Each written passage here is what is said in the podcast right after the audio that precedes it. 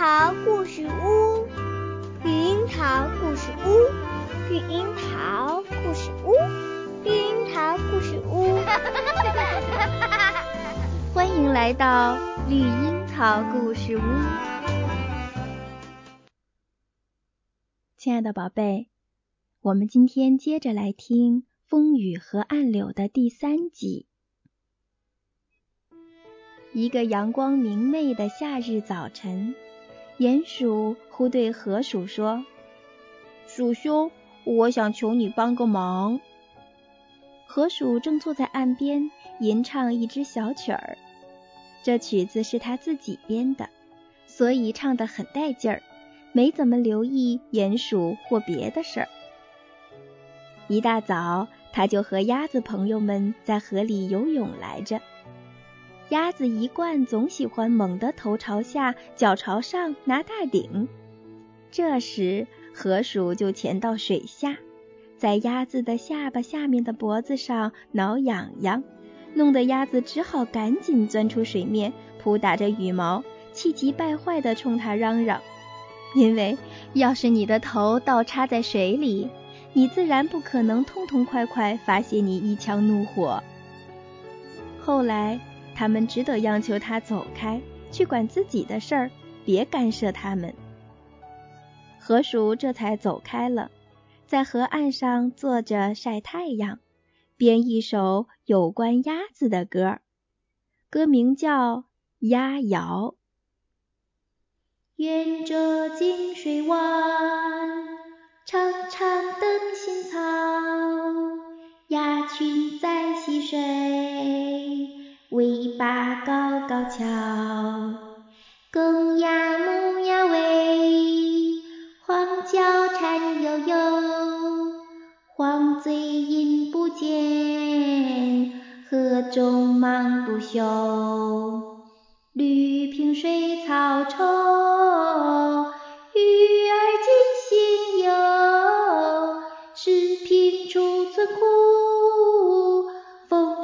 有情有，人各有所好。头下尾上翘，鸭子的心愿，水上乐逍遥。蓝蓝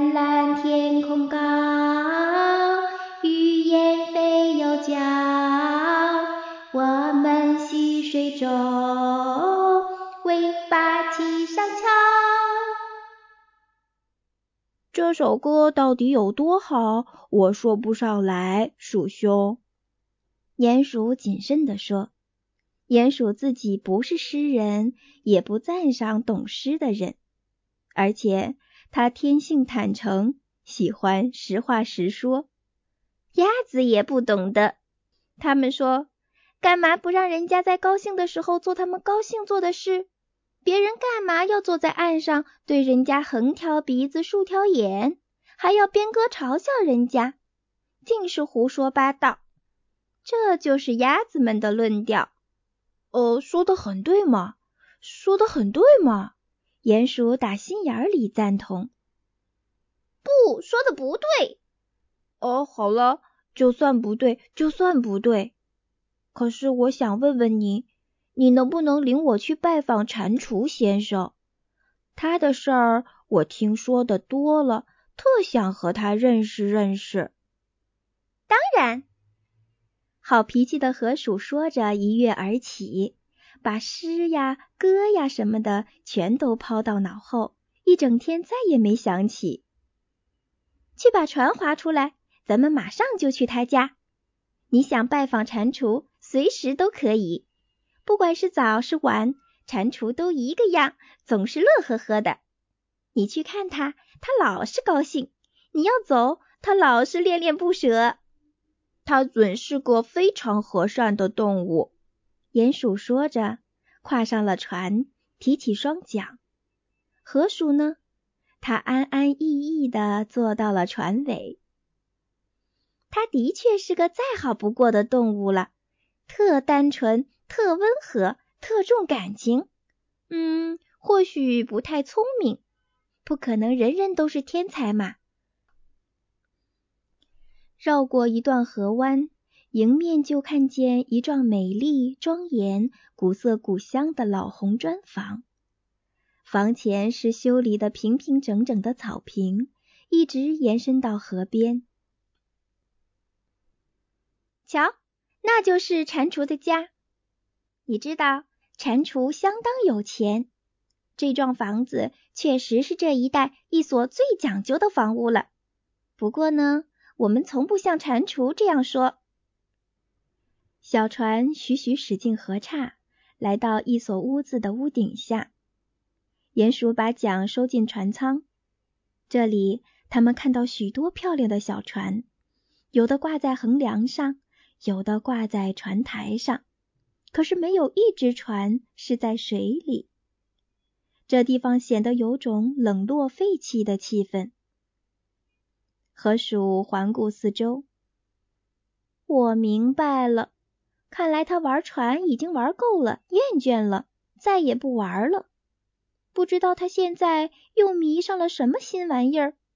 走，咱们瞧他去，一切很快就会明白的。他们离船上岸，穿过各色鲜花装点的草坪，寻找蟾蜍。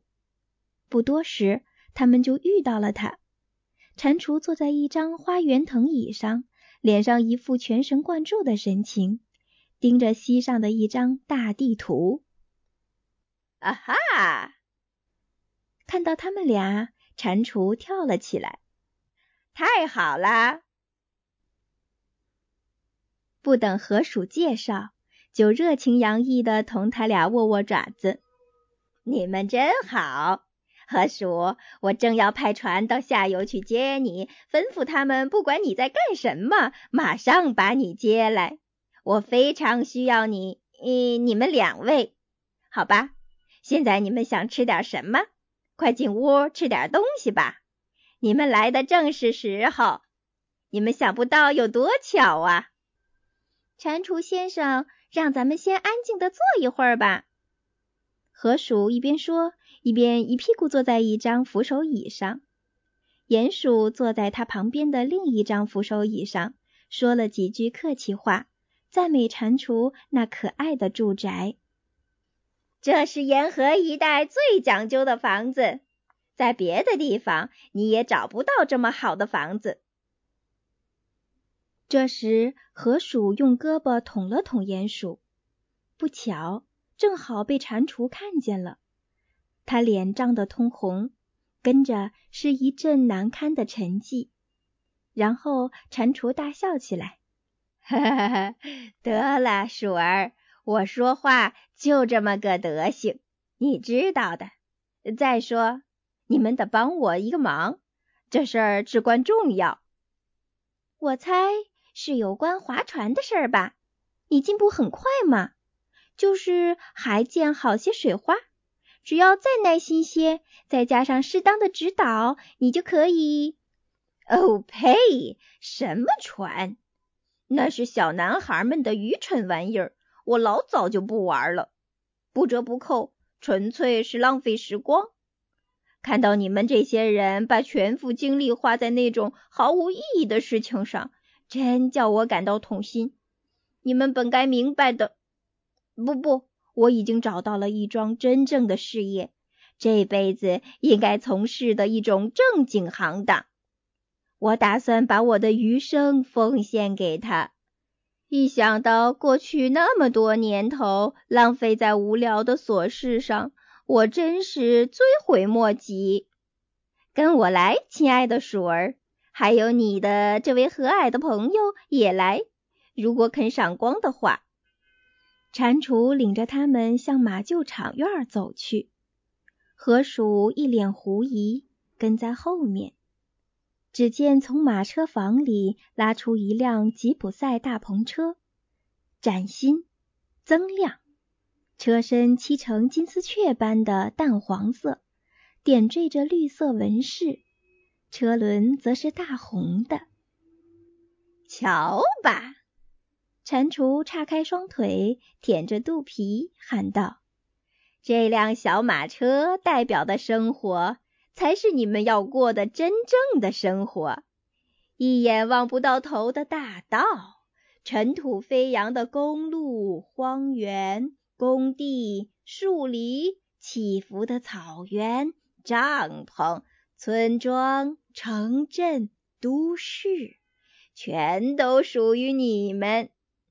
今天在这里，明天到那里，到处旅行，变换环境，到处有乐趣刺激。整个世界在你眼前展开，地平线在不断变换。请注意，这辆车是同类车子里最精美的一辆，绝无例外。进车里来，瞧瞧里面的设备吧，全是我自己设计的，是我干的。鼹鼠兴致勃勃，兴奋异常。急不可耐地跟着蟾蜍踩上篷车的踏板，进了车厢。河鼠呢，只哼了哼鼻子，把手深深插进裤兜，站在原地不动。车厢里确实布置得非常紧凑而舒适，几张小小的卧铺，一张小桌靠壁折起，炉具、小食品柜、书架，一只鸟笼。笼里关着一只鸟，还有各种型号和样式的高锅、平锅、瓶瓶罐罐、烧水的壶。哈哈，一应俱全！蟾蜍得意地说。他打开一只小柜，瞧，有饼干、罐头龙虾、沙丁鱼，凡是你们用得着的东西，应有尽有。你会发现，咱们今天下午启程时什么也没漏掉。对不起，河鼠嘴里嚼着一根稻草，慢条斯理地说：“我好像听见你刚才说什么‘咱们’，什么‘启程’，什么‘今天下午’来着？呃呃呃，得了。”你呀，亲爱的好老鼠，别用那种尖酸刻薄的腔调说话好吗？你明明知道你们非来不可，没有你们，叫我怎么对付这一摊？求求你了，这事儿就这么定了，别和我争辩，我受不了。你总不能一辈子守着你那条乏味的、臭烘烘的老河，成天待在河岸上一个洞里，待在船上吧？我想让你见见世面，我要把你造就成一只像样的动物，伙计。我才不稀罕你的那套把戏嘞！我就是不跟你去，说一不二，我就是要守着我的老河，要住在洞里。要驾船，像往常一样，而且鼹鼠也要跟我一道干同样的事，是不是，鼹鼠？那是自然，我永远陪伴你，鼠儿。你说什么就是什么。不过这玩意儿看起来像是，嗯，像是怪有意思的是吧？他眼巴巴的加上一句。可怜的鼹鼠，探险生活对他来说是桩新鲜事儿，惊险又刺激。这个新的方面对他有很强的诱惑力。他第一眼看见那辆篷车和他的全套小装备，就爱上了它。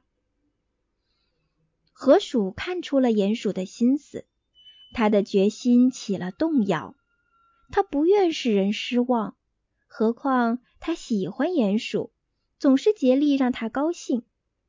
蟾蜍在一旁仔细观察他俩的动静。呃，先进屋吃点午饭吧，咱们慢慢商量，用不着匆忙做出决定嘛。其实我倒不在乎，我只不过想让你俩高兴高兴罢了。活着为别人，这是我的处世格言。午餐自然是极其精美。吃饭时，蟾蜍信口开河，高谈阔论。他把河鼠撇在一边，专门逗弄缺乏经验的鼹鼠。它天生就是一只夸夸其谈的动物，又喜欢突发奇想。他把这趟旅行的前景、户外生活和途中的乐趣描绘得天花乱坠，把个鼹鼠激动的坐都坐不住了。一来二去，三只动物似乎很快就达成了协议，把旅行的事儿确定下来了。河鼠虽然还心存疑虑，但他的好脾气终究压倒了个人的反对意见。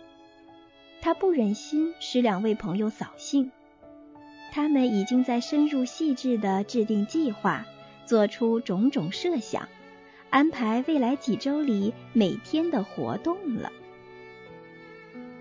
好了，小朋友们，今天我们就先讲到这儿。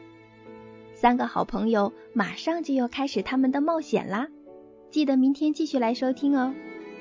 晚安，祝你有一个好梦。